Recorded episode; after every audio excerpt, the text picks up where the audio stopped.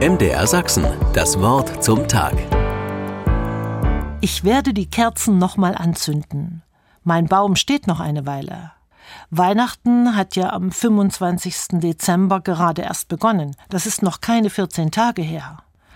Und ich zünde die Kerzen nochmal aus Leidenschaft an. Nicht, weil eine ordentliche Nordmann-Tanne teuer ist. Sie ist anders als im Dezember, meine Januartanne. Jetzt, wo es stiller geworden ist in den meisten Haushalten. Am ersten Wochenende im Januar ist der Christbaum sozusagen privat. Die Gäste sind abgereist, Besuche beendet, Geschenke ausprobiert. Ich nehme mir an diesem Wochenende Zeit und lese die Karten und Briefe, die Mails und Grußanhänge noch einmal durch. Ach, würde doch solche schöne Post öfter im Jahr im Postkasten sein. Ein lieber Kollege hat mir einen Text von Petra Würth geschickt.